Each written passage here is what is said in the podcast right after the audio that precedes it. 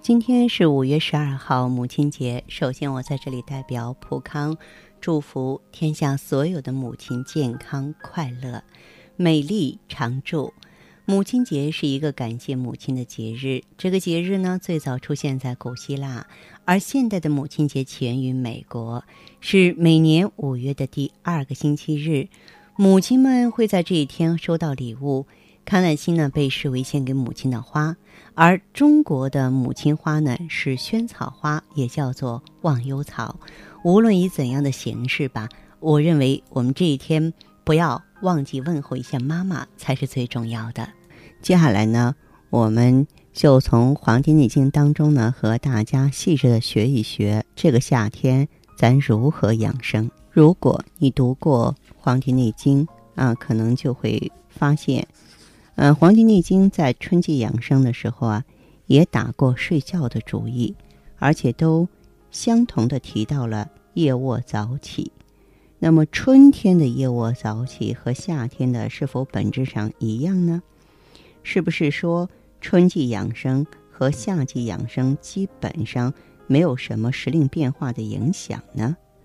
如果相对量化来说的话，那就是夏天需要比春天睡得还晚一些，白天起的还要早一些。为什么要这样呢？因为夏天阳气充盈，而且呢，从看天色的角度上讲，昼更长了，夜更短了，所以人的养生呢，也要跟阳气的渐盛啊相呼应，要睡得再晚一点儿，起的呢再早一点儿。养生呢是应用的科学。所以，《黄帝内经》也不能只是唱唱高调就可以了。这也是《黄帝内经》里值得颂扬的一点。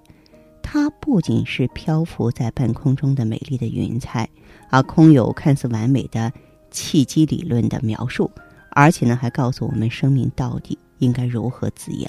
啊，这里提出的夜卧晚起啊，这个没有任何成本，这是每个人都是可以去实行一下的一个方案。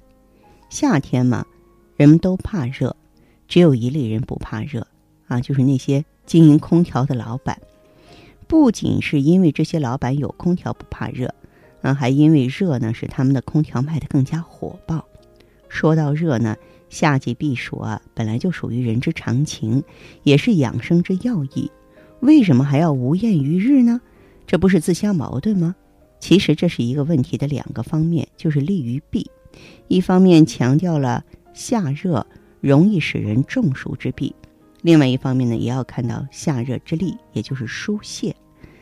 解释呢，为什么要无厌于日？这得从它的本意上来说起。厌呢，就是厌恶的厌哈，本来呢，它是满足的意思。比方说，我们经常说百听不厌，它的本意过去是讲听了很多次。也没有满足，还想听。这里显然不是说不要满足太阳的照射，而是转化为了不要害怕阳光，不要怕夏热。当然，这里说的不要怕，并非是说你可以跟太阳对着火拼，而是一种合理的利用夏热来接纳阳气，适当的出汗来疏泄。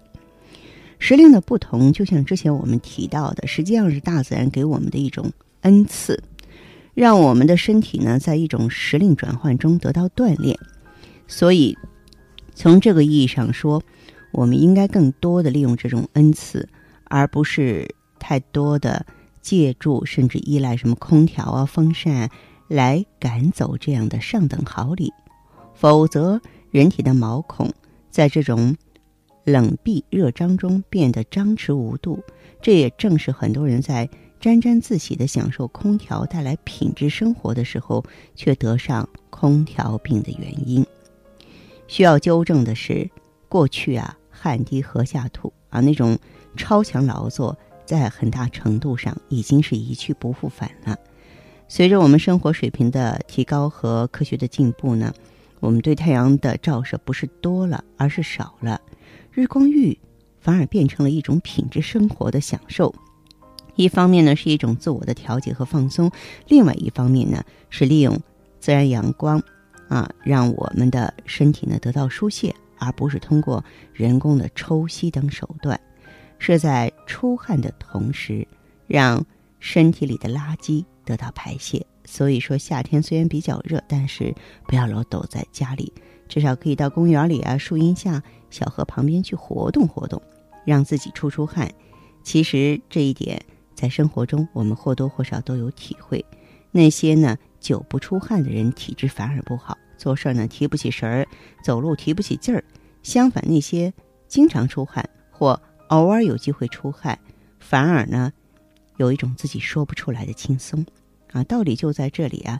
卸下的自然不是肩背上的包袱，而是排出了那些积淀在体内的垃圾。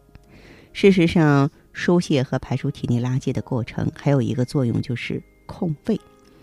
这就和我们的电脑呢需要。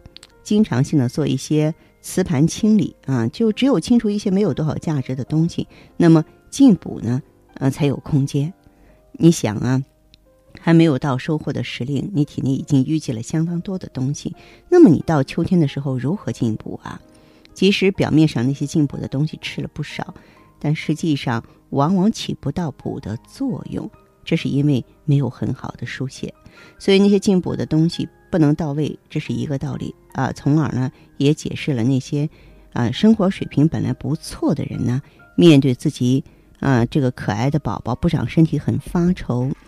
为什么别人家的孩子吃个馒头就长啊？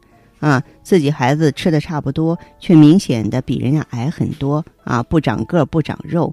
这实际上呢，就和夏季养生啊，然后呢太贪凉有一定的关系。所以说夏天。